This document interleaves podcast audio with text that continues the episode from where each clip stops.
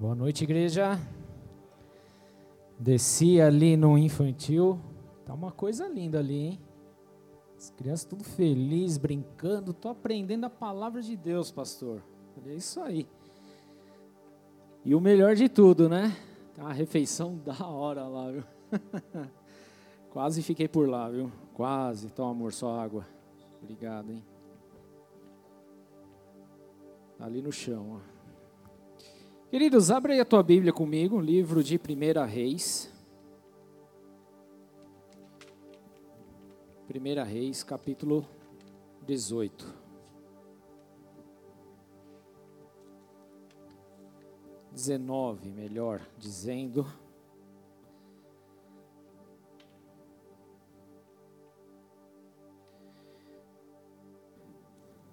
Acharam? Tudo bem? Acabei de ver uma foto tua, meu filho. Você de cowboy. É, me mostraram aí, ó. Foi numa festinha que a gente fez aqui na igreja um dia aí. Faz tempo. Tava sem barba, tinha cabelo.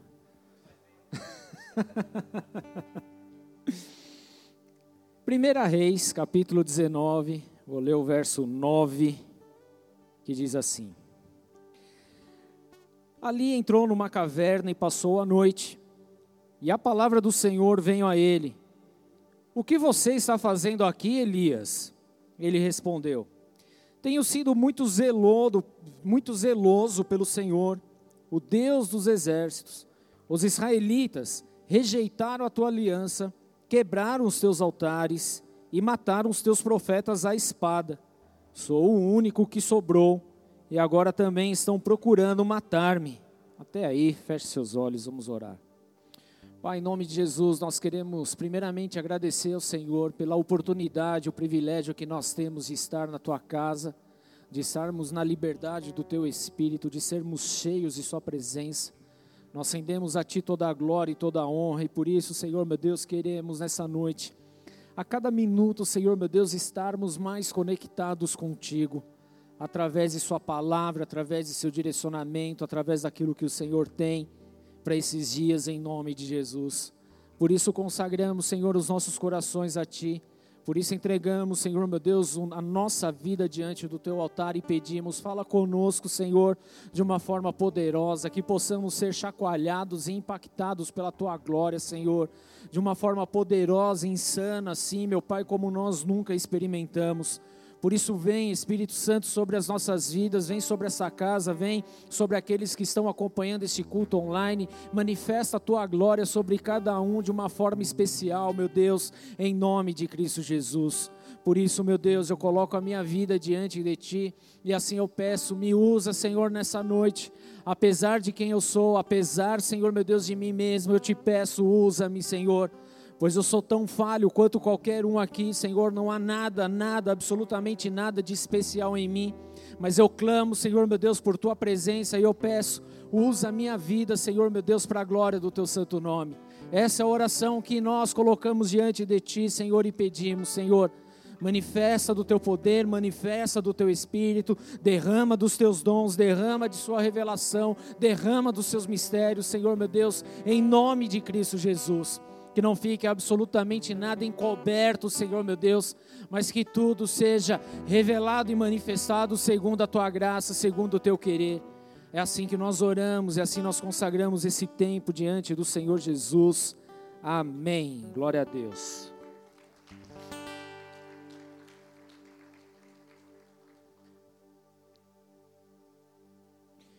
Glória a Deus, queridos. Eu acabei de ler um texto aqui que ele tem falado muito comigo nesses últimos dias. Na verdade, todo o contexto aqui. E para dar um pano de fundo, vamos entender essa situação um pouquinho, para a gente não ficar é, perdido na história. Nós estamos no meio da história de Elias, quando Elias ele tem um encontro com Acabe, com Jezabel. Ali houve um período de seca muito grande, dada a palavra que foi liberada pelo profeta Elias, por conta de todo o pecado, de toda a idolatria que havia na nação de Israel. Três anos e meio, para ser mais exatos, foram o tempo, foi o tempo em que houve seca, não houve chuva, não houve absolutamente nada ali. E aí o que nós vemos depois desse período é que Elias ele é enviado justamente para liberar uma palavra para que houvesse chuva, ele precisaria então encontrar o rei, liberar essa palavra, e no meio do caminho ele encontra um homem de Deus chamado Obadias, e esse homem então fica encarregado de falar ao seu rei que ele havia encontrado Elias e que ele queria falar.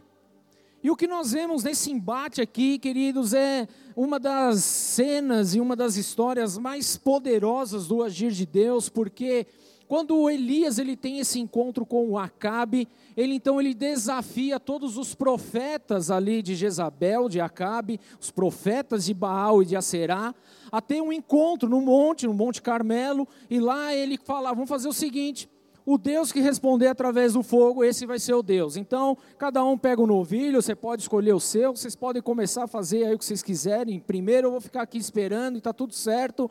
E vamos ver, o Deus que responder com fogo, desde que ninguém coloque fogo, é o Deus que tem que responder com fogo, então esse será o Deus. E ali houve esse, esse debate, esse encontro e esse confronto, literalmente. Por quê, queridos? Porque a nação de Israel ela estava vivendo num momento muito desequilibrado, num momento muito obscuro, num momento onde eles estavam adorando a falsos deuses. E nesse momento o que nós vemos é justamente Deus se mostrando como Deus. Porque haviam ali 450 profetas de Baal, mais 400 profetas de Aserá que estavam invocando o seu Deus com D minúsculo, né? Invocando, se retalhando, chamando pela presença de Deus para responder com fogo e nada acontecia. Até que chegou num determinado momento, isso por volta das três horas da tarde, quando Elias ele se apresenta e ele então restaura ali o altar, coloca as doze pedras simbolizando as doze tribos de Israel, manda trazer água para jogar no altar, para regar todo aquele altar, o, o, o, novilho, o rego que havia feito em volta do altar. Ele manda trazer uma, duas, três vezes águas, águas, no momento de seca, o que é muito louco isso. Imagina você, o pessoal passando veneno porque não havia água e ele falando: não, joga água aí, joga água aí, pode jogar água. E aí o que, que acontece, querido? Uma das cenas mais lindas, que quando Elias clama a Deus, Deus responde com um fogo tão poderoso que consome tudo, e ali o povo começa a adorar a Deus.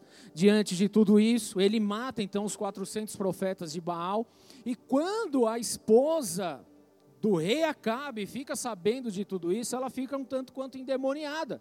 Essa é a Jezabel, que talvez você já conheça de outras ministrações, eu não vou me atentar a isso agora, mas uma mulher totalmente idólatra, influenciada, manipuladora, e então ela manda um recado para Elias e fala: Elias, que meu, os meus deuses me castigam com grande severidade se amanhã, nesse mesmo horário, eu também não te matar, porque ele havia acabado com os profetas de Baal.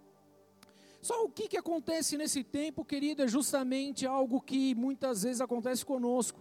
Diante de uma situação, de uma dificuldade, a gente fica apreensivo, fica com receio, fica com medo e dá linha na pipa. Foi exatamente isso que Elias fez, apesar de ter vivido e visto todo esse mover de Deus, ele teve medo e então ele fugiu.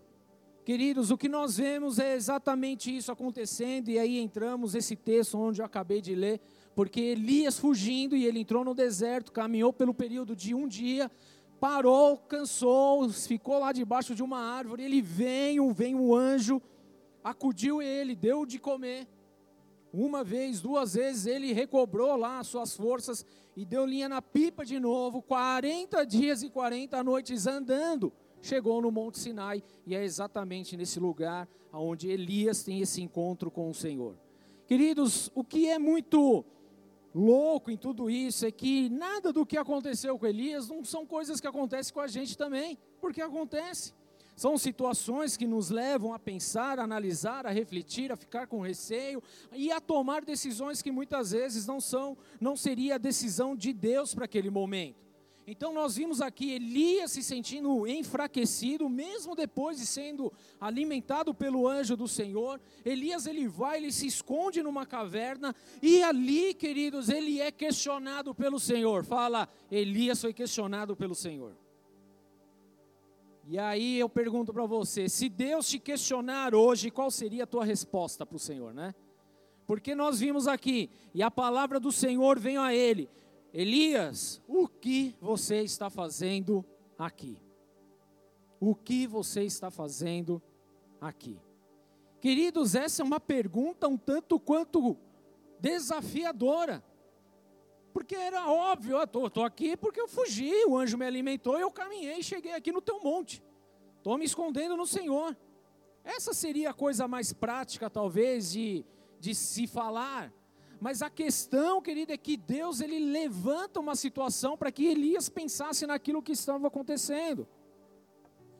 Nesse momento, o que nós vemos, queridos, é que nessa fuga de Elias, onde ele até mesmo, em um determinado momento, ele fala para o Senhor: pode me matar, me leva daqui, porque eu não sou melhor do que ninguém. O que nós vemos, querido, é justamente que diante de tudo isso, então Deus ele passa a tomar algumas atitudes em relação a Elias e aquilo que estava acontecendo, porque Elias ele foi chamado e levantado para fazer algo sobre Israel.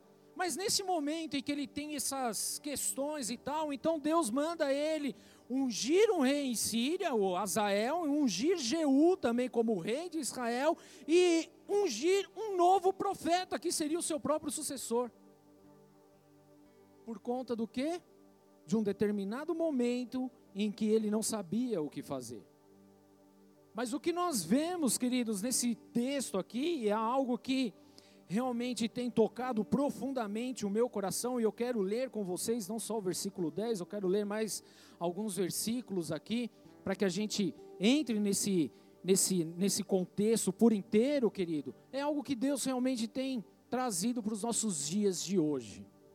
Não era algo lá para trás somente, é algo para hoje. Eu quero ler com vocês a partir do verso 11, que diz assim: O Senhor lhe disse: Saia e fica no monte na presença do Senhor, pois o Senhor vai passar. Então veio um vento fortíssimo que separou os montes e esmigalhou as rochas diante do Senhor, mas o Senhor não estava vendo, não estava no vento. Depois do vento houve um terremoto, mas o Senhor não estava no terremoto. Depois do terremoto houve um fogo, mas o Senhor não estava nele. E depois do fogo houve um murmúrio de uma brisa suave. Quando Elias ouviu, puxou a capa para cobrir o seu rosto, saiu e ficou à entrada da caverna. E uma voz lhe perguntou: O que você está fazendo aqui, Elias? Novamente, segunda vez que Deus pergunta isso para Elias. E ele responde a mesma coisa. Tenho sido muito zeloso pelo Senhor, o Deus dos exércitos. Os israelitas rejeitaram a tua aliança quebrar os teus altares e matar os teus profetas à espada. Eu sou o único que sobrou e agora também estão procurando matar-me. O Senhor disse: Volte pelo caminho por onde venho e vá para o deserto de Damasco. Lá você unja Azael como rei da Síria, unja também Jeú, filho de Ninse, como rei de Israel, e unja Eliseu, filho de Safate, de Abel Meolá, para suceder a você como profeta. Jeú matará todos aqueles que escapar da espada de Azael, e Eliseu matará todos aqueles que escapar da espada de Jeú. No entanto, versículo 18: No entanto, fiz sobrar sete mil em Israel, todos aqueles cujos joelhos não se inclinaram diante de Baal, e todos aqueles cujas bocas não o beijaram. Queridos, aqui o negócio começa a, criar um, um tempero maior. Porque para quem se sentia sozinho como Elias e ele dá a mesma resposta para Deus igual, da mesma forma, eu sou o único, mataram todos. Eu sou o único e agora estão querendo me matar. Então ele era um homem que estava se sentindo extremamente sozinho. E para quem estava se sentindo tão sozinho, receber uma notícia que na verdade ele não estava sozinho, mas havia ali mais sete mil. Havia no total sete mil remanescentes fiéis da parte do Senhor. Era uma resposta totalmente inusitada e inesperada pela pessoa. Queridos, se há algo que a gente pode aprender com essa situação, é que muitas vezes, queridos, nós também nos sentimos dessa forma. Nós achamos que estamos caminhando só, que não há ninguém no nosso suporte, que estamos fazendo tudo e ninguém está fazendo absolutamente nada, e que agora até mesmo eu, apenas eu que estou fazendo, também estão me perseguindo. Queridos, isso não é verdade. Na verdade, o que nós vemos aí é justamente uma manipulação das trevas, justamente para nos arrancar do foco, do chamado, daquilo, da missão a qual o Senhor designou sobre as nossas vidas. E por vezes, queridos, nós simplesmente nos desviamos do caminho que nós estamos por achar aquilo que Deus não acha. Por pensar alguma coisa que Deus sequer levantou, muito pelo contrário. Nós não estamos sozinhos nessa caminhada, nós estamos com pessoas também firmes na fé, querido. Mas acontece que há um grande problema, e um problema muito grande no meio do povo cristão. Olha para a pessoa do teu lado aí. Pergunta se o problema está com ele. Porque sabe qual é o problema, querido? Muitas vezes nós olhamos e nós vimos aquele que, que se perdeu, nós olhamos para aquele que saiu falando mal, para aquele que pecou, para aquele que fez isso, e a gente só tem olhos para isso. A gente não olha para os remanescentes fiéis da casa do Senhor. Então a gente acaba valorizando tanto aqueles que se perderam, que a gente acaba esquecendo de olhar para aqueles que estão fiéis. Por exemplo, querido, a gente dá tanto valor para a pessoa que se arrebentou, se prostituiu e fez tantas coisas erradas, mas a gente não valoriza a pessoa que é fiel, está ali, virgem, por exemplo, na caminhada com o Senhor, esperando o seu amado. Mas a gente lembra do que? De exaltar aqueles. Eu não estou julgando esses, tudo bem, é só para a gente compreender. Então, se alguém subisse aqui nesse altar hoje para dar um testemunho falando assim: olha, porque eu era estuprador, eu matei 50 mil. Eu fiz isso, eu fiz aquilo. Eu era pedófilo, não sei o quê, mas hoje eu me converti ao Senhor, a igreja vibraria. Ah, aleluia, glória a Deus. Sim ou não? E tudo bem, não tem problema nenhum nisso, glória a Deus mesmo. Mas se subisse uma pessoa e falasse aqui, olha, eu tenho hoje 25 anos, estou esperando o meu amado no Senhor, eu sou virgem, amém. Queridos, eu tenho certeza que ninguém ia falar nada. Porque a gente tem uma medida muito errada situa nessas situações. A gente tem uma medida muito distorcida. E a gente acha que a graça de Deus foi muito maior com aquele que se perdeu e, e voltou do que aquele que está fiel. E não, querido, a graça de Deus é igual para todo mundo. Ele morreu por todos nós. Amém? Mas a gente tem essa essa medida. E talvez foi exatamente isso que acabou distorcendo um pouco ali o foco de Elias porque ele havia acabado de ver a manifestação de Deus, o poder de Deus, coisas poderosas aconteceram, mas no dia seguinte ele já estava apavorado, morrendo de medo. Porque ele olhou para a circunstância, olhou para aquilo que estava acontecendo, ao invés de continuar olhando para Deus. Ele deu mais valor para aquilo que Jezabel ameaçou ele do que aquilo que Deus havia falado a respeito dele. E diante de tudo aquilo que, que ele fez, eu estou sozinho, estou abandonado, me esqueceram, ninguém me ama, ninguém me quer. Queridos, isso é algo que a gente precisa trabalhar no nosso coração também, porque você não está sozinho, amém? Por isso nós não podemos desistir do meio do caminho achando que nós estamos sós, porque nós não estamos. Nós estamos com aqueles que são fiéis ao Senhor. E ainda que você estivesse sozinho, querido, nós temos uma promessa maravilhosa da parte de Deus. O Espírito Santo habita em nossas vidas, ele caminha conosco todos os dias até a consumação dos séculos. Nós não estamos sozinhos em hipótese alguma, querido. Amém? Não estamos sozinhos. Assim como a resposta do Senhor a Elias, dizendo para ele voltar pelo mesmo caminho que ele havia vindo.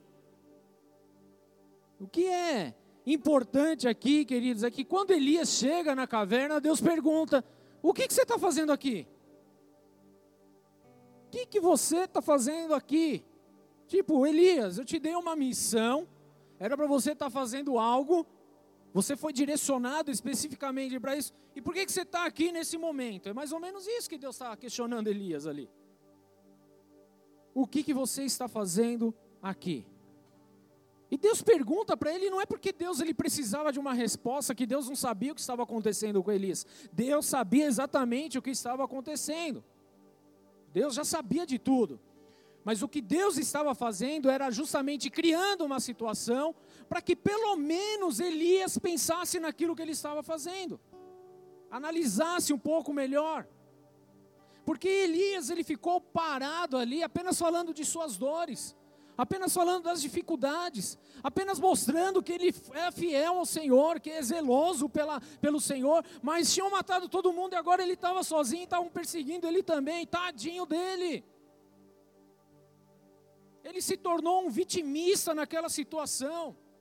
Mesmo depois de ter visto o poder de Deus sendo derramado, Elias temeu a ameaça de alguém e ele se passa a ser a vítima. E será que isso também não acontece com a gente, queridos? Porque na verdade não era para ser a vítima da situação ali. Elias não era para ser uma vítima. Elias foi chamado para ser protagonista naquela, naquela história. Para ser a diferença em tudo o que estava acontecendo. E o fato de Deus falar para Elias voltar pelo mesmo caminho, indica que na verdade não era nem para ele ter saído de lá. Elias, volta pelo mesmo caminho que você veio. Toma o rumo, pega o mesmo caminho. Ou seja, não era para Elias ter saído de lá. Era para Elias continuar no lugar onde ele estava. Mas, dado a circunstância, ele resolveu fugir. E esse é o grande problema, igreja porque devido às dificuldades que encontramos no meio do caminho, no meio do processo, nós simplesmente abandonamos o lugar que deveríamos estar e saímos à procura de lugares que sequer deveríamos ir. Tudo isso por conta da dificuldade. Quando isso acontece, perdemos um tempo precioso em nossas vidas, porque a gente simplesmente se desloca, a gente simplesmente se sente perdido quando isso acontece. E não adianta fugir para lugar nenhum, não adianta você fugir para um suposto lugar. Ah, o Monte Oreb é o monte do Senhor, eu vou ficar lá com o Senhor. Elias tinha muito o que falar ali. Não, eu estou na presença de Deus. Mas Deus não queria ele ali. Deus queria que ele continuasse no lugar onde ele foi plantado.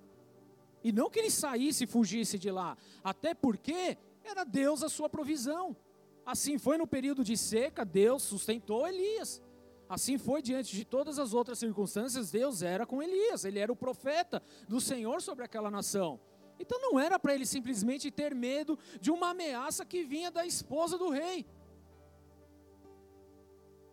E por conta dessa ameaça, ter medo, desejar a morte, sair, se esconder numa caverna. Não, queridos, não era isso que Deus tinha para ele, para Elias.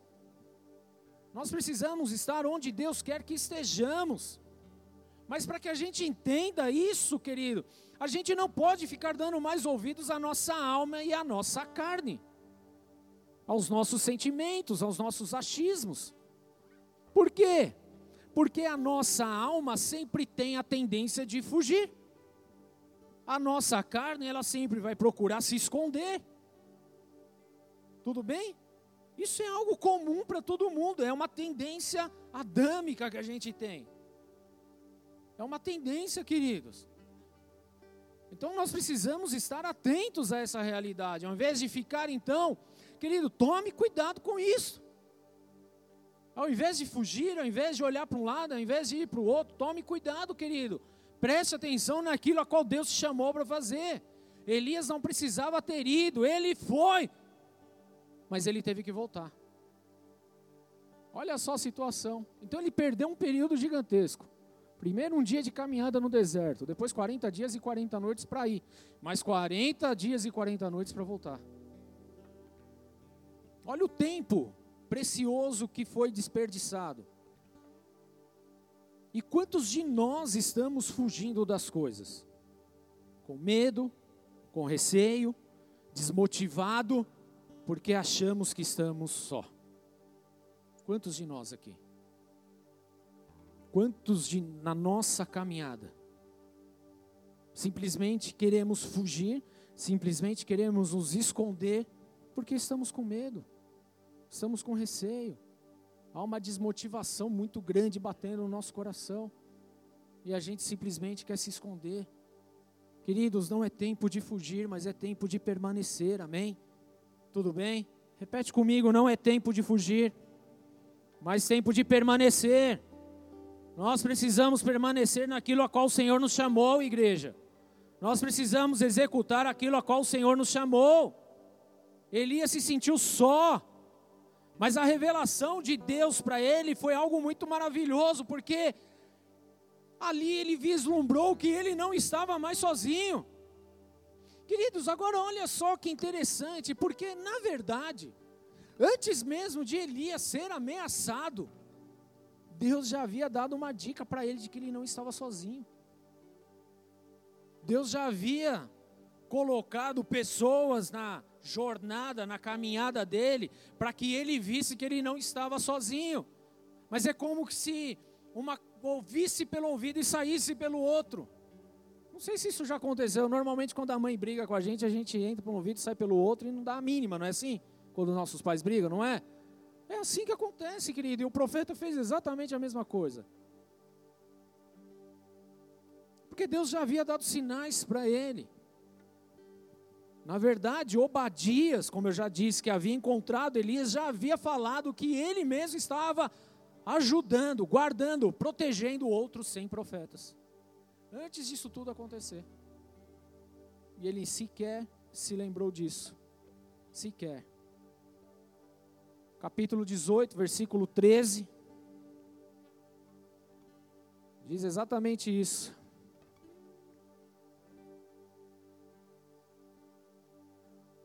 Por acaso não ouvisses, meu senhor, aqui é Obadias falando com Elias. Por acaso não ouvisses, meu senhor, o que eu fiz enquanto Jezabel estava matando os profetas do Senhor? Escondi cem dos profetas do Senhor em duas cavernas, cinquenta em cada uma, e os abasteci com comida e água. Então, no meio do caminho, Deus levanta pessoas para fortalecer a nossa fé para mostrar, ó, você não está sozinho nessa jornada. Permanece. Permanece firme aí. Porque além de você, tem outros também estão sendo caçados, mas estão sendo guardados. Tem outros que também estão passando por perrengues, mas estão sendo ajudados. Existem outras pessoas, você não está sozinho no planeta, você não é a última bolacha do pacote. Não é. Mas Deus ele não vai permitir que os planos sejam frustrados, amém? Então ele vai dar ferramentas e meios para que todas as coisas aconteçam. Mas aí vem Deus, revela que na verdade Elias não estava sozinho, assim como também aqueles cem profetas guardados por Obadias também não estavam sozinhos, mas haviam na verdade sete mil remanescentes fiéis que não adoraram diante de Baal que não se dobraram diante da idolatria, que não se dobraram diante do desmando de uma rainha. Estavam fiéis, permaneceram na presença do Senhor. A primeira pergunta que naturalmente a gente faz diante disso é: quem são esses sete mil? Quem é essa galera que não se dobrou diante de Baal? Quem são esses remanescentes fiéis? Eu vou revelar algo aqui para você. A Bíblia não fala quem é. Tudo bem? A Bíblia não dá o seu nome. Quando passamos por dificuldades, querido, e solidão, e a solidão ronda os nossos corações, é muito comum nós nos sentirmos abandonados, fracos e impotentes. É comum isso. Não foi diferente com Elias. Mas perceba que Elias não perguntou quem eram esses homens, nem aonde eles estavam. Muito pelo contrário, ele só precisou saber que eles existiam.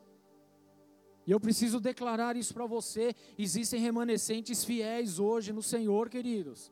Você não está sozinho.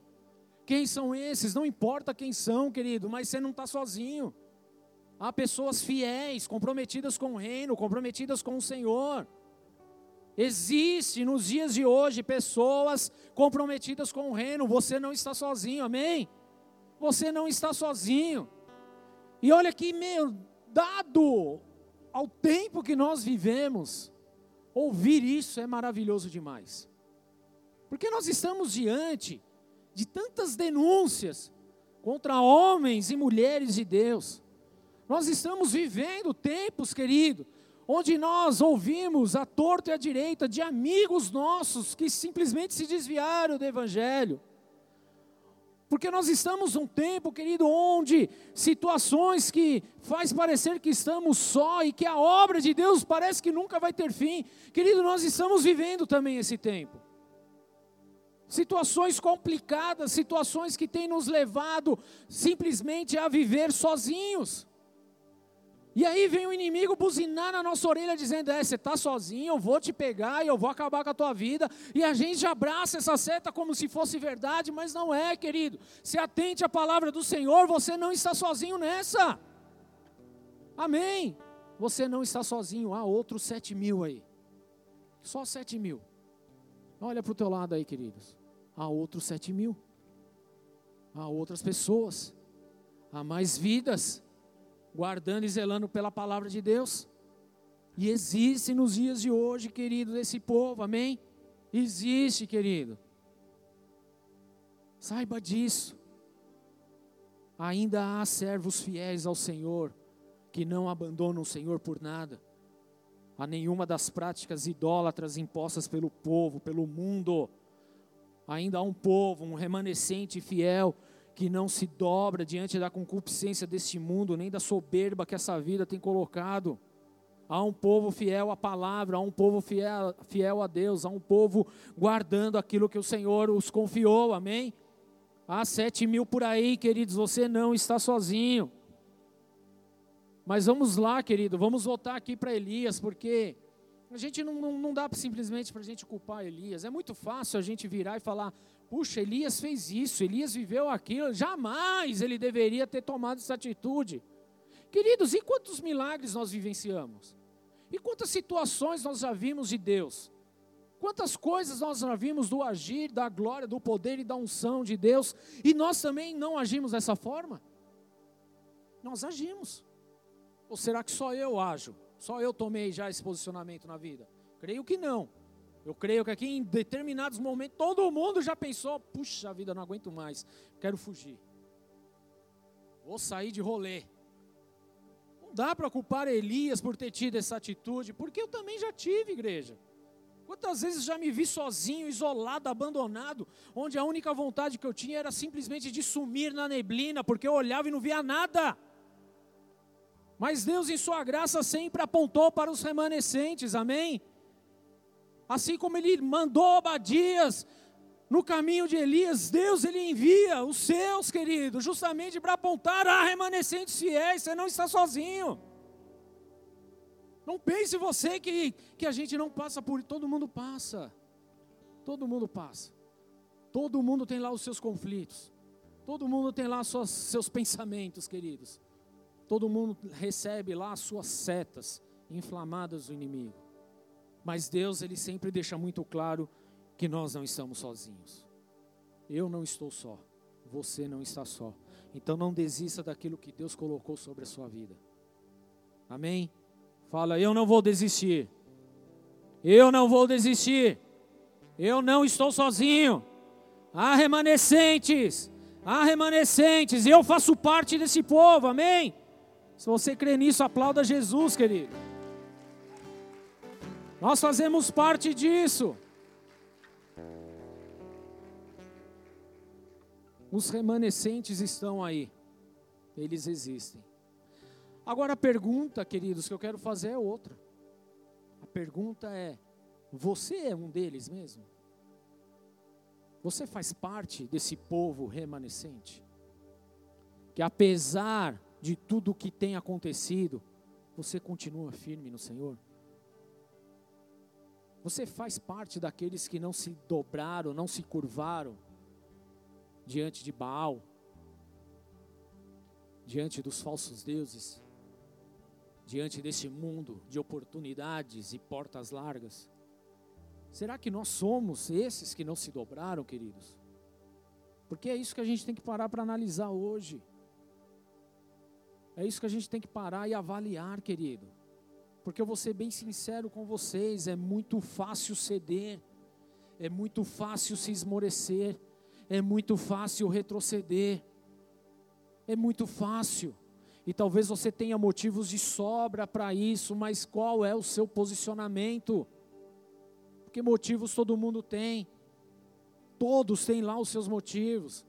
Então não fala, não, é tão difícil, não, querido, é muito fácil a gente ceder. É muito fácil. Mas qual é o nosso posicionamento?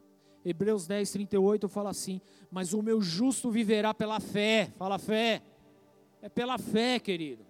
Se a partir do momento eu me apoiar em qualquer outra coisa que não seja em Deus, que não seja em fé, a gente está lascado. Mas o meu justo viverá pela fé, e se retroceder, não me agradarei dele. Deus não se agrada dos que se retrocedem, daqueles que retrocedem. Aí vem o 39. Nós, porém, fala nós, repete aí com convicção: nós não somos dos que retrocedem, mas somos os que creem e são salvos. Amém? Queridos, é exatamente isso. Nós, porém, não somos os que retrocedem e são destruídos, mas os que creem e são salvos, porque nós vivemos por fé, porque nós cremos na promessa do Senhor, porque nós confiamos 100% em Jesus Cristo, porque nós confiamos 100% na palavra dEle. Nós não somos daqueles que retrocedem, nós somos os remanescentes dessa geração. Fala, eu sou esse remanescente.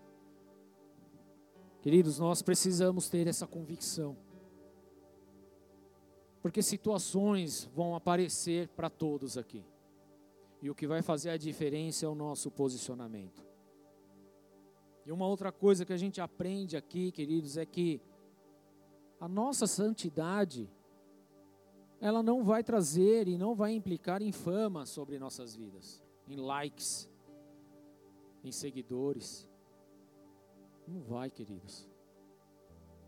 Os sete mil fiéis do Senhor não estavam debaixo de holofotes. Na verdade, ninguém nem sabia, queridos. E nem tinham seus nomes conhecidos nos quatro cantos do mundo, como muita gente quer ser conhecido hoje. Porque ser santo é algo que não vai atrair glória humana. Ser santo atrai a glória de Deus sobre a sua vida e não a do homem. Então isso é muito importante estar claro em nossa vida. Porque nós que somos os remanescentes, não pense, que, querido, nós estamos vivendo numa geração onde a gente só quer ter, onde a gente só quer possuir, onde a gente só quer ganhar. E ninguém está disposto a sacrificar e a perder nada. Nós vivemos num país, querido, que falar sobre perseguição parece ser uma utopia. Até o dia que alguém te trombar e falar, e aí? Nós achamos, queridos, que o fato de sermos cristãos, isso nos dá o direito de sermos prósperos, ricos. A gente vive numa geração, querido, onde nós temos aprendido um evangelho de facilidades, de coach, de superação. Nós temos vivido numa geração que não está disposto a renunciar absolutamente nada. E aí falar sobre isso, querido, é algo que talvez te ofenda e que te ofenda em nome de Jesus e me ofenda também, porque a gente precisa realmente se converter ao Senhor. Porque nem sempre o nosso caminho vai ser um caminho onde vai ter as facilidades, querido. Não é sempre que a gente vai estar rico, disposto com o dinheiro no bolso. Não é sempre que a gente vai acordar bem. Não é sempre que as coisas estarão fluindo 100% na nossa vida. As coisas acontecem, queridos, ainda mais para nós que somos cristãos. Por quê? Porque a nossa cara está no inferno lá, como procura-se bem grande. Com uma recompensa muito gigantesca. Então, ouvir a respeito disso talvez não seja muito legal, mas queridos, preste atenção, 2 Timóteo 3,12: de fato, todos que desejam viver piedosamente em Cristo Jesus serão perseguidos. O que, que Elias estava passando? Perseguição. O que, que os cem profetas lá que Obadias guardou estavam passando? O que, que os sete mil estavam passando? E o que, que leva a crer que nós não seremos perseguidos? Se próprio Jesus foi perseguido, e ele é a nossa referência. E ele mesmo disse que nós seríamos perseguidos. Por que, que a gente simplesmente descarta isso nos nossos dias? Por quê, queridos? Então há uma análise a ser feita aqui profundamente em nossas vidas a partir de hoje. A verdade é que a maioria dos santos dessa terra são pessoas discretas, desconhecidas, anônimas, no meio de uma geração pervertida e corrompida. Mas muitas vezes nós queremos o quê? Sermos conhecidos, fazer sucesso. Eu não tenho nada contra isso. Mas isso não pode ser a, a peça motivadora da nossa vida, tudo bem?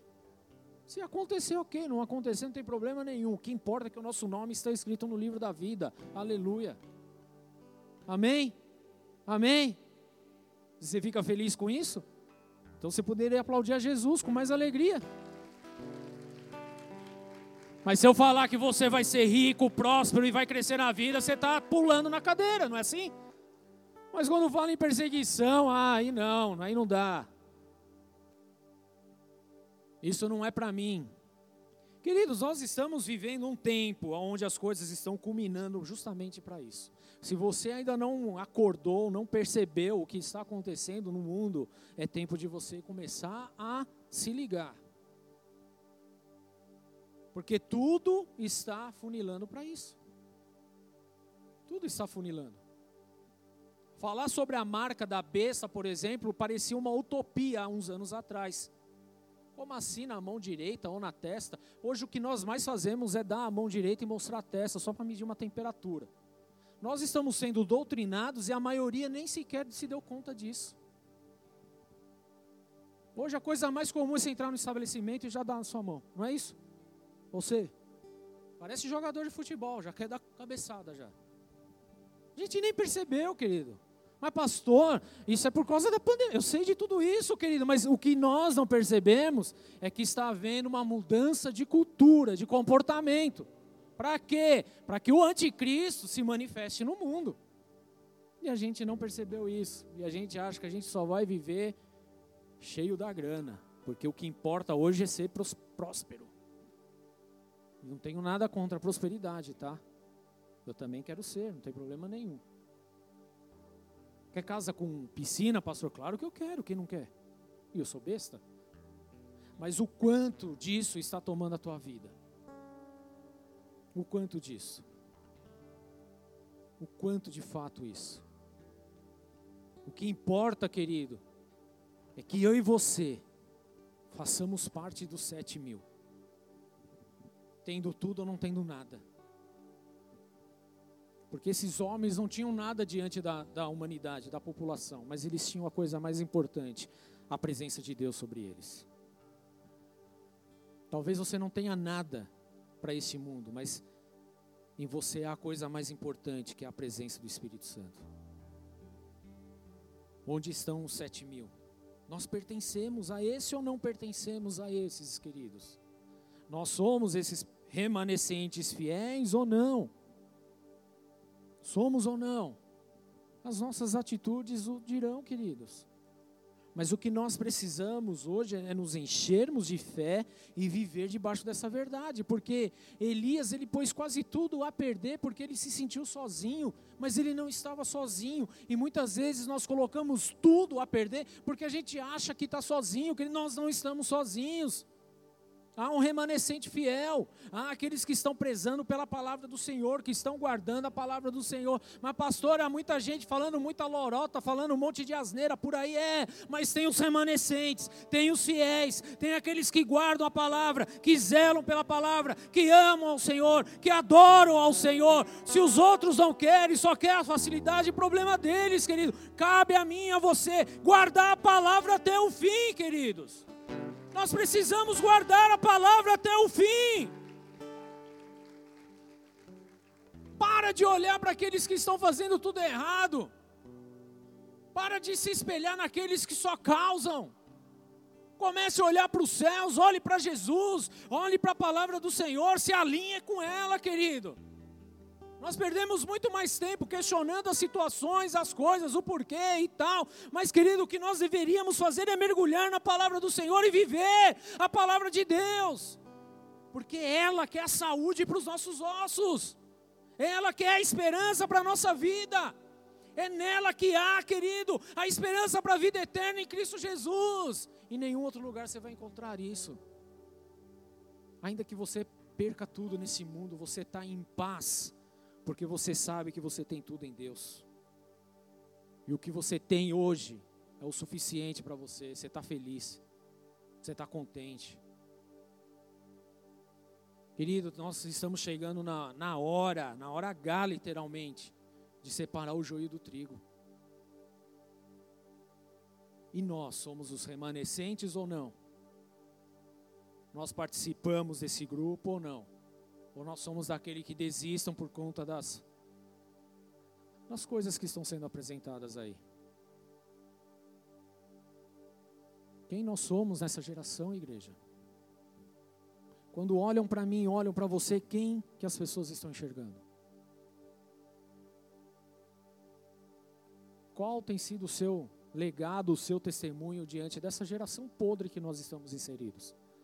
Será que nós não estamos fazendo diferença nenhuma?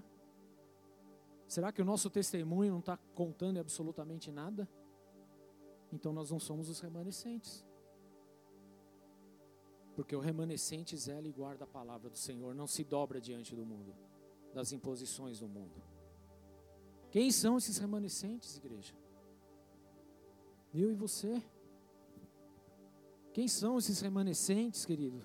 São pessoas como Noé, na época de Noé, querido, que não se corrompeu com aquilo que estava acontecendo no mundo, mas permaneceu firme. Deus olhou e falou: Esse é justo. Por causa dele, eu vou fazer o que tem que ser feito. Remanescentes, querido, como Abraão, que vivia numa terra promíscua na Babilônia, mas que se voltou para Deus e guardou ao Senhor, guardou a palavra de Deus. Esses são os remanescentes, remanescentes, queridos, como José do Egito, você conhece a história, que foi traído pelos seus irmãos, vendido como escravo, mas que, queridos, não se vingou pela traição dos seus irmãos, mas foi um instrumento poderoso de Deus para abençoar a vida deles. Esses são os remanescentes, remanescentes como Davi, queridos, que reconheceu o seu pecado e ele clamou: Cria em mim um coração puro, ó Deus, renova dentro de mim um espírito estável. Esses são os remanescentes, queridos remanescentes, como Obadias, que nós vemos aqui, que guardou os profetas, deu sustento, deu água. Mesmo pondo a sua cabeça em risco, mas guardou, esses são os remanescentes, querido. Remanescentes, sabe quem? Como Sadraque, Mesaque e Abidinego, que no meio do caos, queridos, não se prostraram, não se dobraram e foram lançados numa fornalha de fogo. Mas pouco importa, o que importa era fazer a vontade de Deus. Esse é o remanescente, querido.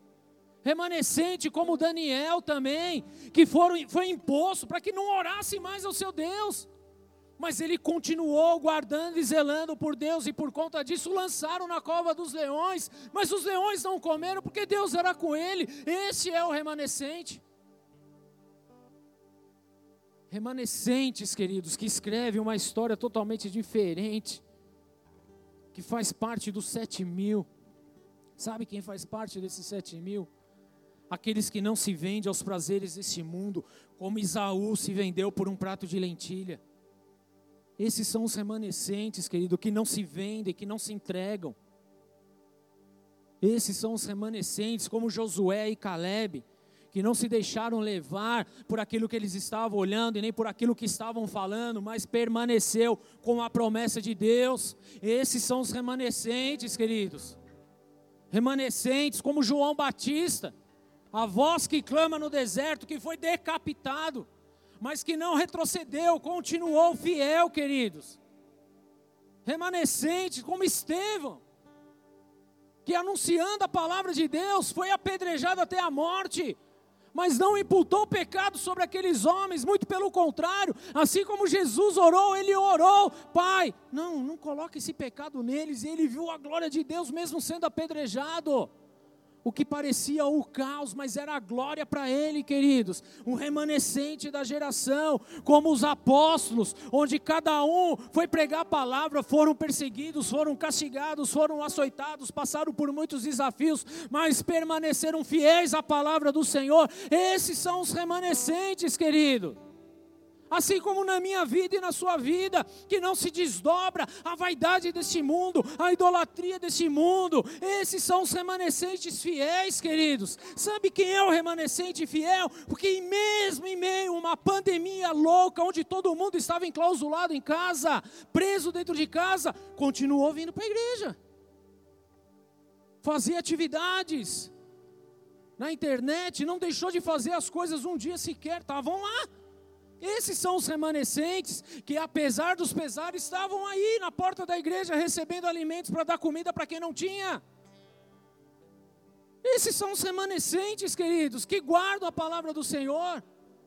Remanescentes, queridos, que passam por situações difíceis, a perda de uma própria filha, mas não abriram mão da palavra de Deus, continua na palavra do Senhor, guardando a palavra do Senhor. Esses são os remanescentes dessa geração que escreve uma história nova e muda uma geração.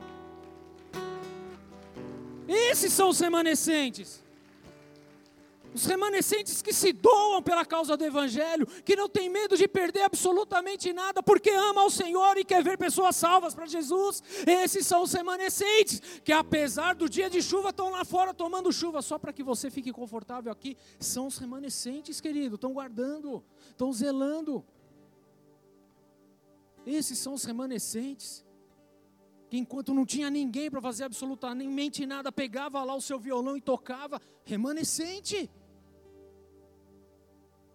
que enquanto estava lá cheio, bombando de gente orando, e de repente não se vê nada, mas continua orando, se entregando, se consagrando, jejuando. Esses são os remanescentes, que mesmo sozinho aos olhos deles, continuou a realizar a obra de Deus.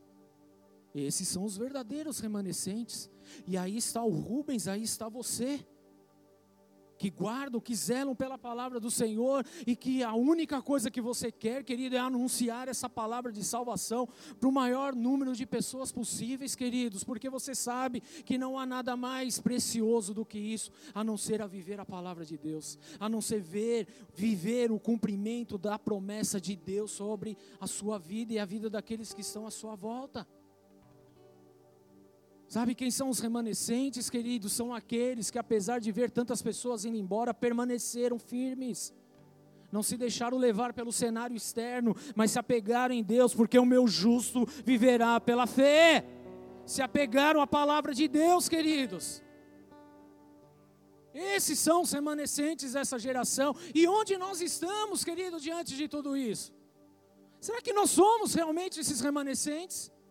Porque há um chamado de Deus, querido, sobre as nossas vidas. Ô, oh, Elias, o que, que, você está fazendo aí? Não era para você estar tá aqui, não. Volta para o trabalho, volta lá, vai fazer o que é para ser feito. Volta pelo mesmo caminho. Você não deveria ter vindo. Onde estão os remanescentes dessa geração, queridos, que não se dobram diante da vaidade desse mundo, da facilidade desse mundo, diante do engano que está aí fora, diante da riqueza fácil aí fora? Existem, existem os sete mil remanescentes, queridos.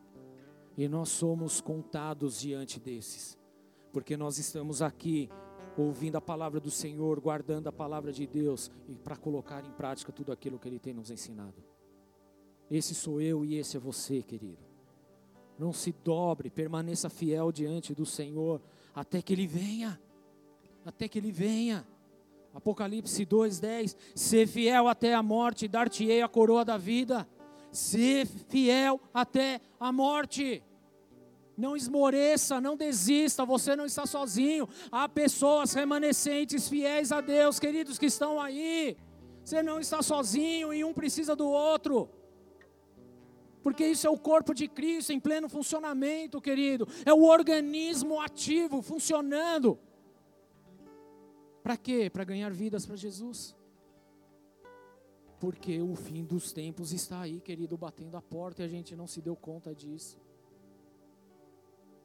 Mas a nossa preocupação é enquanto eu vou ter, enquanto eu vou possuir, o quanto eu vou conquistar.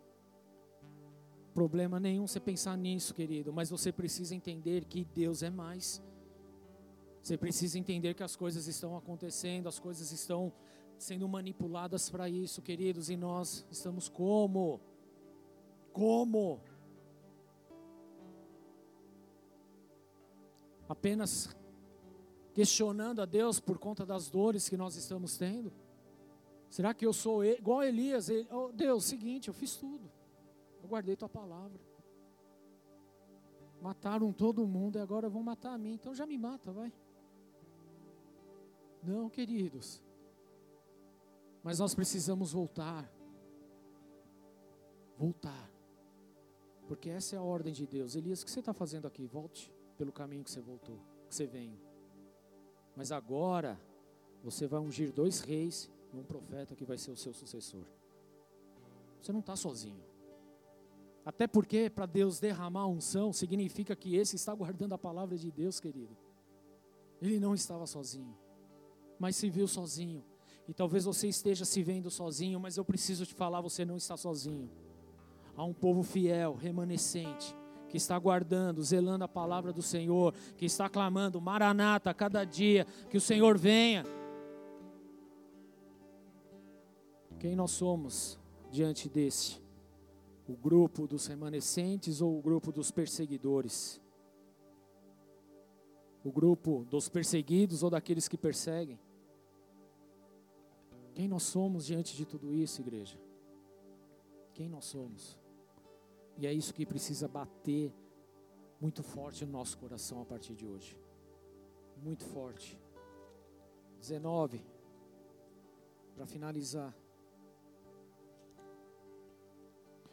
No entanto, fiz sobrar sete mil. Em outras traduções diz: guardei sete mil em Israel. Todos cujos joelhos não se inclinaram diante de Baal, e que nem suas bocas o beijaram. Onde nós estamos aqui, queridos? E é essa reflexão que eu quero, não eu, mas Deus, está perguntando hoje. Assim como ele perguntou para Elias: Elias, o que você está fazendo aqui? Ô Rubens, o que você está fazendo aí? Mutante, o que você está fazendo aí? André, Renata, Felipe, Marcelo, Renan. O que, vocês estão fazendo aí? A pergunta é geral, para mim e para você. O que, que nós estamos fazendo? Estamos guardando a palavra de Deus ou nós estamos amedrontados diante do que está acontecendo e a gente quer fugir? Porque dá vontade, queridos, mas essa não é a decisão correta. A decisão é permanecer até o fim ser fiel até a morte, dar-te-ei a coroa da vida. Te darei a coroa da vida. Te darei a coroa da vida. Sendo fiel, queridos, não há outra maneira. Quem é você nessa multidão? Quem é você nessa geração? Vamos lá. Eu quero dar oportunidade para que você se posicione nessa noite em nome de Jesus. Feche seus olhos aí no, no teu lugar ou na tua casa. Quem nós somos nessa geração? Estamos inseridos no grupo dos sete mil, dos que zelam e guardam pelo Senhor? Ou não? Ou somos do grupo daqueles que vivem segundo o que o mundo tem ensinado? Quem nós somos, igreja? Não sei você, mas eu quero a cada dia da minha vida fazer parte do grupo dos sete. Do grupo dos sete mil.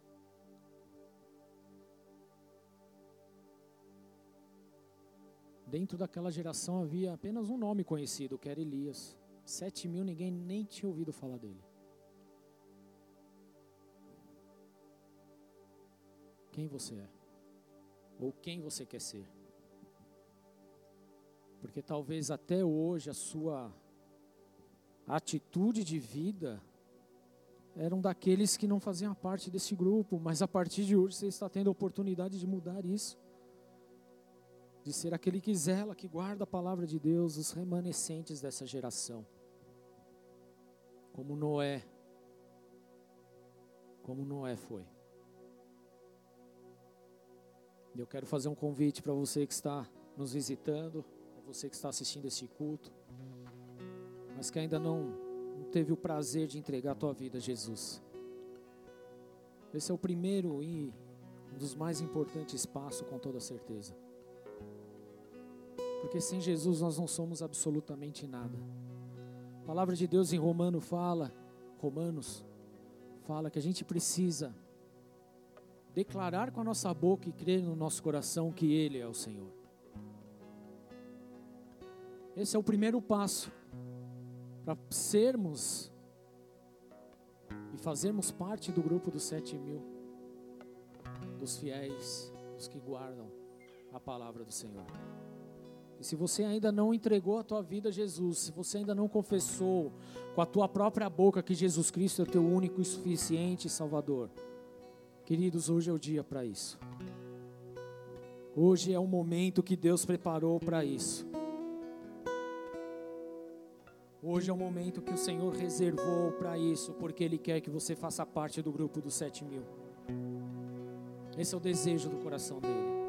Então põe a mão no teu coração aí onde você está.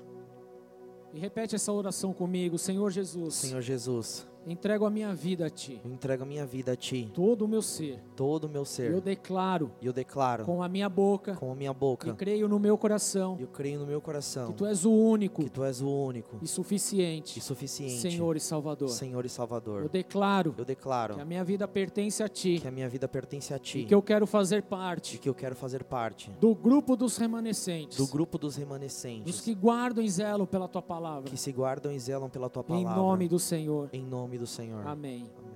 Senhor, nós oramos e apresentamos essas vidas diante de Ti. E assim nós declaramos nessa noite, meu Deus, que o Teu Espírito venha sobre a vida de cada um deles e que impacte esses corações de uma forma poderosa. Que todo medo deixe de lado, que todo receio, toda condenação, Senhor, meu Deus, deixe de existir agora. E que eles sejam cheios da Tua graça, da Tua glória, da Tua virtude, da Tua alegria, em nome de Jesus. Assim nós oramos diante de Ti e pedimos essa noite, em nome do Senhor Jesus. Amém. Aplauda o Senhor Jesus.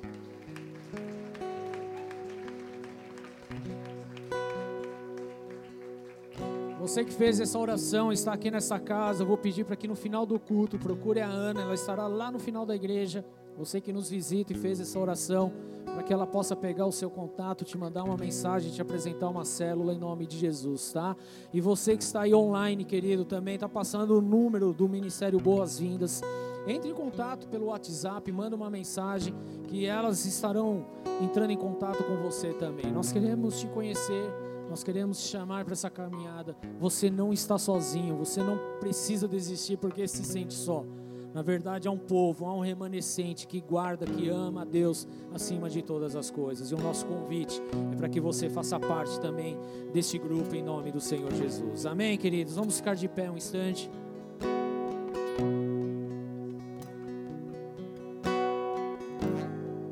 Hoje é noite de ceia, mas antes de ceiarmos, nós vamos ter um tempo de oração, um tempo de adoração tempo onde a gente pode realmente abrir o nosso coração a Deus. Para deixarmos de ser o que o mundo é e sermos aquilo que Deus nos chamou para sermos. Eu sei que há muitas dificuldades, há muitos desafios. E muitas vezes a gente acaba se enrolando com tudo isso. Mas queridos, fica aí a palavra do Senhor não abandone aquilo que Ele confiou a ti. Continue na presença do Senhor, porque você não está sozinho. Eu sei que muitas vezes a pressão é grande, as situações nos espremem, mas permaneça firme, porque você não está só. você não está sozinho. Eu não estou sozinho. Mas por muitas vezes eu me vi só também, queridos. Mas Deus sempre manda os obadias da geração para mostrar que não, não estamos sozinhos. Há pessoas também sendo guardadas pelo Senhor. E eu estou aqui hoje diante de vocês, querido. Justamente como Obadias, te mostrando há mais profetas, há mais homens de Deus, há mais mulheres de Deus. Você não está sozinho. E seja você o Obadias dessa geração. Em nome de Jesus. Pai, nós apresentamos as nossas vidas diante de Ti. Colocamos, Senhor meu Deus, essas situações que tantas vezes têm nos feito desistir pelo caminho, que tantas vezes têm trazido medo, que tantas, tantas vezes têm nos levado a viver uma divisão, a viver situações a qual o Senhor não desejou. Apresentamos hoje o nosso coração, meu Pai, nós queremos que o Teu Espírito Santo venha de uma forma sobrenatural em nossas vidas, para que não sejamos mais roubados, Senhor meu Deus, diante de tudo isso. Mas que sejamos esses remanescentes a partir de hoje, meu Deus sejamos esse, meu Pai, que guarda a tua palavra, Senhor, meu Deus, que não se entrega à vaidade, que não se entrega aos ídolos, que não se entrega à corrupção deste mundo. Que sejamos esses, meu Deus, que verdadeiramente zelam por ti, em nome de Jesus.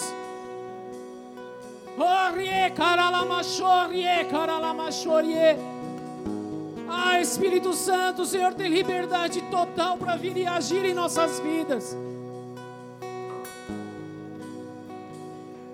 Tira toda essa sensação de vazio, toda essa sensação de medo, toda essa sensação de estar só. Tira tudo isso de nós, Espírito Santo.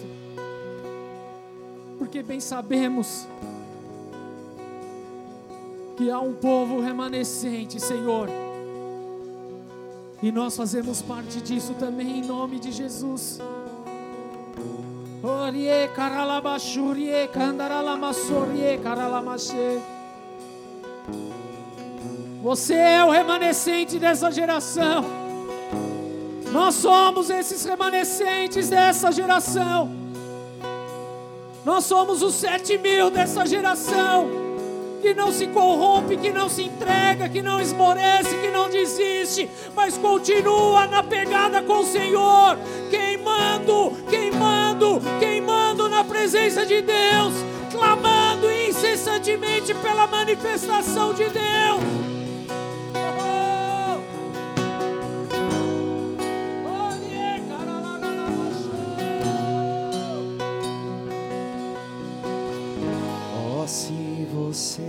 rasgar o céu apenas mais uma vez.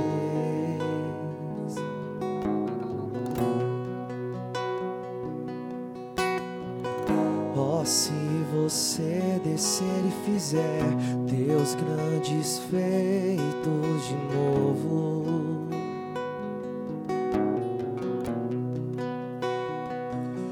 Como nos tempos passados Mostra teu braço forte, ó grande rei.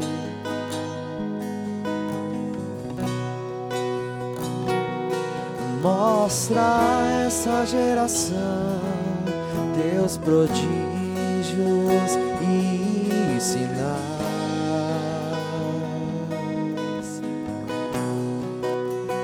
Vem mais uma vez e faz tudo novo. Vem mais uma vez e agita todo meu ser. Faz eternidade se alinhar com o natural. E da terra nós que somos pó clamamos. Aviva-nos, aviva-nos aviva-nos, Senhor.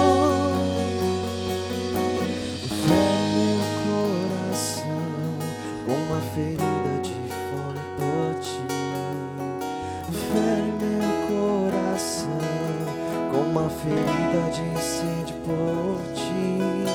Ensina-me a clamar e a suplicar até que o Senhor venha. Fere meu coração, o Senhor. Fere meu coração, uma ferida de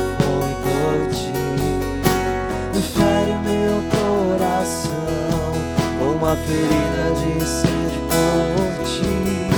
Ensina-me a clamar e a suplicar até que o Senhor venha. Oh, oh, oh, até que o Senhor venha, eu vou clamar. Até que o Senhor venha, eu não vou Senhor venha, eu vou gastar a minha vida diante do teu altar, diante do teu altar,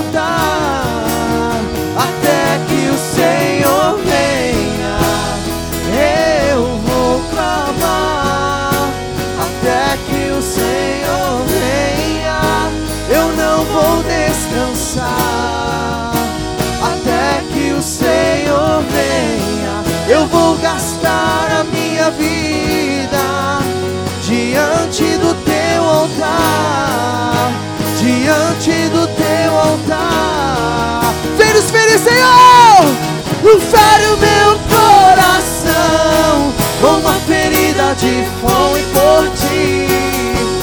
Fere o meu coração uma ferida de sede por ti. Ensina-me a clamar que o Senhor venha. Oh, oh, oh, até que o Senhor venha, eu vou clamar. Até que o Senhor venha, eu não vou descansar. Até que o Senhor venha, eu vou gastar a minha vida diante do teu altar, diante do teu altar. Fere o meu coração com uma ferida de fome por ti. Fere o meu coração com uma ferida de sede por ti. Ensina-me a clamar e a suplicar até que o Senhor venha. Geração de Cristo, declarei, declarei.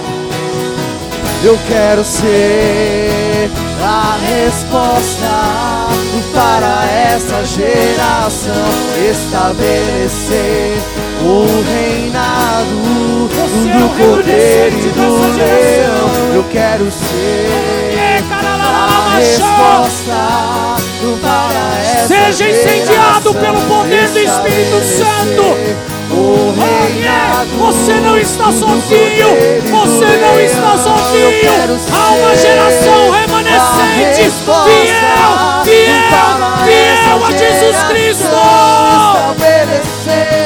O reinado do cordeiro e do leão. Eu quero ser a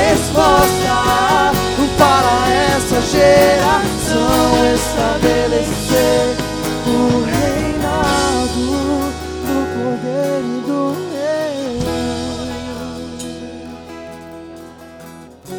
Só é resposta para essa geração quem é fiel ao Senhor.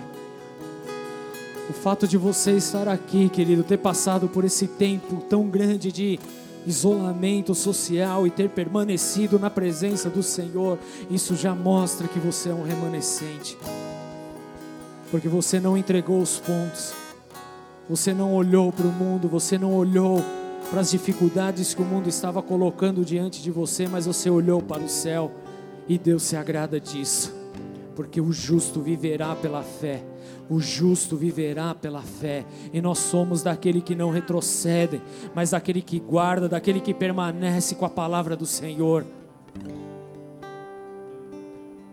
Que o teu espírito seja animado hoje pela presença de Deus, fortalecido pela presença do Espírito Santo, porque você não está só, você não está sozinho. Declare isso para o Senhor: eu não estou sozinho. Eu não estou sozinho, tu estás comigo. Há um povo que tem renunciado a tanta coisa, a muitas coisas. Eu não estou sozinho. Você não é sozinho, você não está abandonado, você não está esquecido. Orie, carala machou, orie, carala machou. Muitas vezes você se viu só, mas essa não era a realidade espiritual. Há um povo remanescente.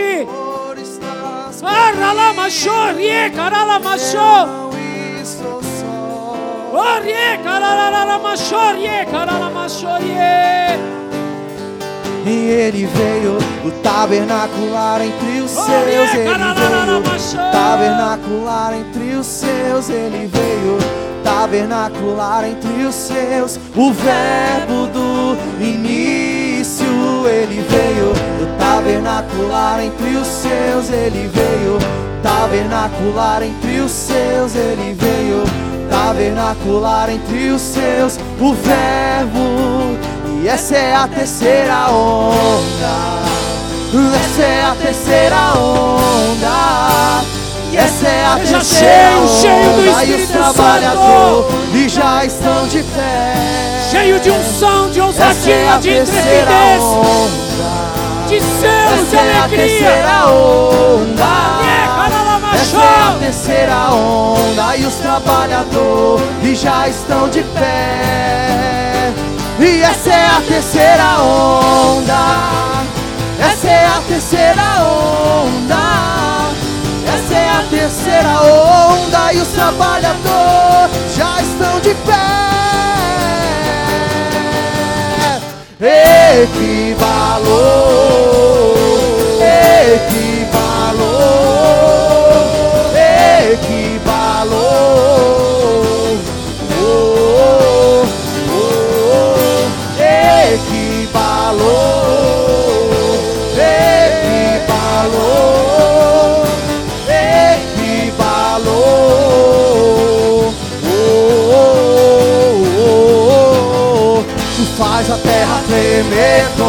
seus pés, faz a terra tremer com seus pés, faz a terra tremer com seus rasga os céus e desce. E faz a terra tremer com seus pés, faz a terra tremer com seus pés, faz a terra tremer. E ele virá. Ele virá. Jesus voltará. E nós seremos os remanescentes fiéis, aguardando pela volta de Jesus. E ele virá, ele virá, ele virá, ele virá, ele virá.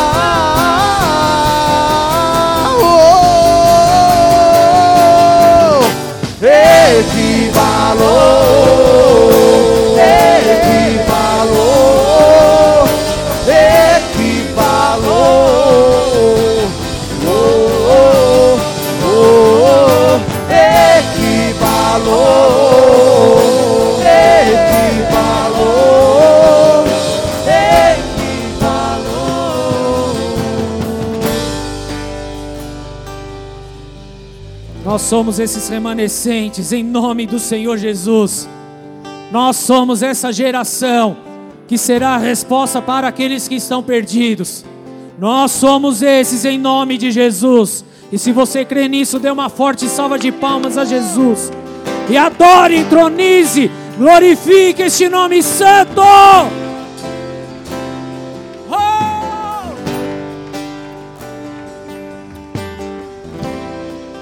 Hoje, noite de Santa Ceia, querido, nós temos essa oportunidade de estarmos na mesa com o Senhor. E quem que pode participar, querido? Todos aqueles que confessam Jesus como seu Senhor e Salvador. Todos aqueles que se arrependeram dos seus maus caminhos. É só isso. Às vezes a gente coloca tanto assim como Elias, ele viu situações a qual não era para ele ter visto. Ele imaginou situações ali. Ele se viu numa condição a qual não era a realidade. E às vezes nós criamos situações a qual não é a realidade com a palavra de Deus. Então, se assentar à mesa, o ceiar, queridos, é feito entre irmãos, em comunhão com Deus. Isso não depende se você se converteu hoje ou há 10 anos atrás. Na verdade, querida, a palavra ela é muito clara em relação a isso. O que nós precisamos é examinar a nós mesmos. Examine-se o homem a si mesmo. Então coma do pão e beba do vinho. É apenas isso. Se você se arrepende dos seus pecados e crê em Jesus como teu Senhor e Salvador, então nós vamos ceiar, porque nós fazemos isso pela memória dele. Em nome de Jesus. Amém? Os diáconos podem servir. Enquanto isso, nós vamos adorando ao Senhor em nome de Jesus. Já estive em outros lugares, mas não há lugar melhor. Não há lugar melhor. Já estive em outros lugares, mas não há lugar melhor. Não há lugar melhor. Já estive em outros lugares, não há lugar melhor.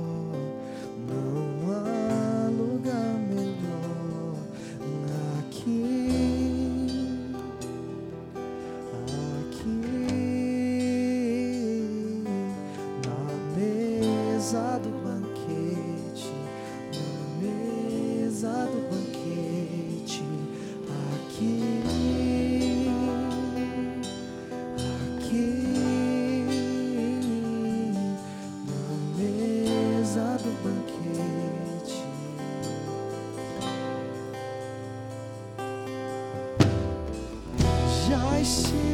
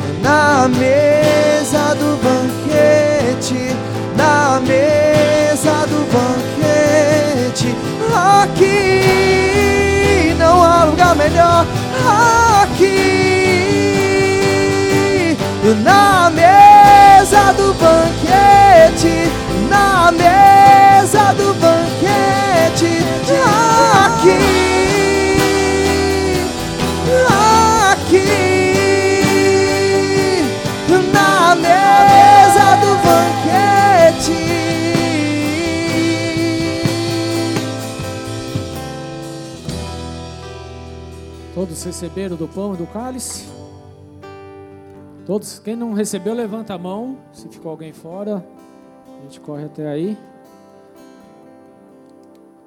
Amém. Os diáconos podem vir aqui à frente, por favor.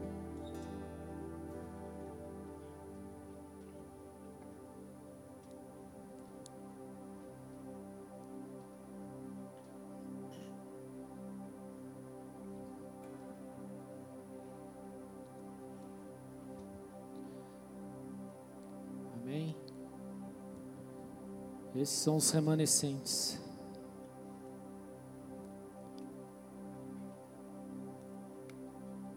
que entregaram tudo por Jesus, que não deixaram de lado a obra nem a vontade de Deus. Esses são os remanescentes, aqueles que guardam a palavra do Senhor e zelam pela palavra do Senhor, que não se esmorece no meio do caminho.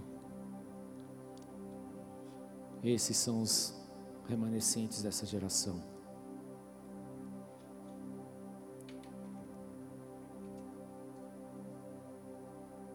Primeira Coríntios 11 diz assim: Pois recebi do Senhor o que também lhes entreguei, que o Senhor Jesus, na noite em que foi traído, tomou o pão e, tendo dado graças, partiu e disse: Isso é meu corpo que é dado em favor de vocês, façam isso em memória de mim. Da mesma forma, depois da ceia, ele tomou o cálice e disse: Este cálice é a nova aliança no meu sangue. Façam isso sempre que o beberem em memória de mim, porque sempre que o comerem desse pão e beberem desse cálice, vocês anunciam a morte do Senhor até que ele venha. Portanto, Todo aquele que comer o pão e beber o cálice do Senhor indignamente será culpado de pecar contra o corpo e o sangue do Senhor. Examine-se cada um a si mesmo, então coma do pão e beba do cálice. Pois quem come e bebe sem discernir o corpo do Senhor, come e bebe para sua própria condenação. Por isso há entre vocês muitos fracos e doentes, e vários já dormiram. Mas se tivéssemos o cuidado de examinar a nós mesmos, não receberíamos o juízo. Amém? Nós passamos por esse exame e confiamos no Senhor, porque Ele é o nosso Deus. Pegue seu pão, pegue seu cálice.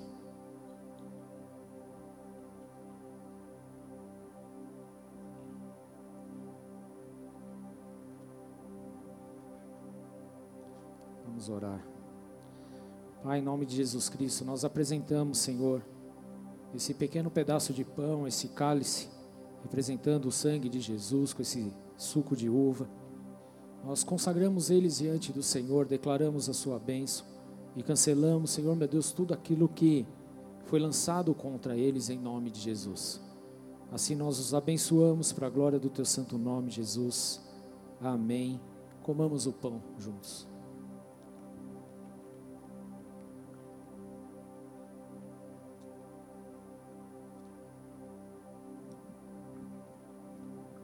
Pegue seu cálice, repete assim comigo: Eu sou o remanescente fiel.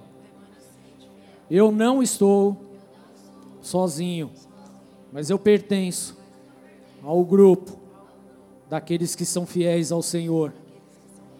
Mesmo em meio a tribulações, mesmo em meio a perseguições, mesmo em meio aos cenários desse mundo, em nome de Jesus Amém. Bebamos juntos. Essa é a terceira onda. Essa é a terceira onda. Essa é a terceira onda. E os trabalhadores já estão de pé. Essa é a terceira onda. Essa é a terceira onda. Essa é a terceira onda e os trabalhadores já estão de pé. Equivalou, equivalou, equivalou. Oh, oh, oh, equivalou, equivalou, equivalou. Dá uma salva de palmas a Jesus, amém? Levante sua mão bem alto. Repete assim comigo: se Deus é por nós, quem será contra nós? O Senhor é o meu pastor, e nada me faltará. Oremos juntos. Pai nosso que estás nos céus, santificado seja o teu nome. Venha a nós o teu reino.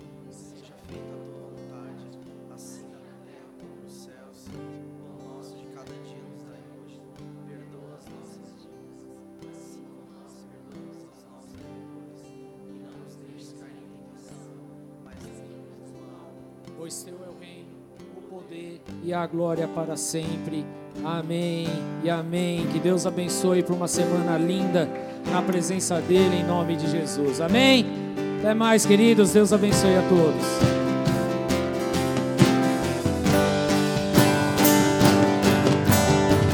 Faz a terra tremer com seus pés. Faz a terra tremer com seus pés.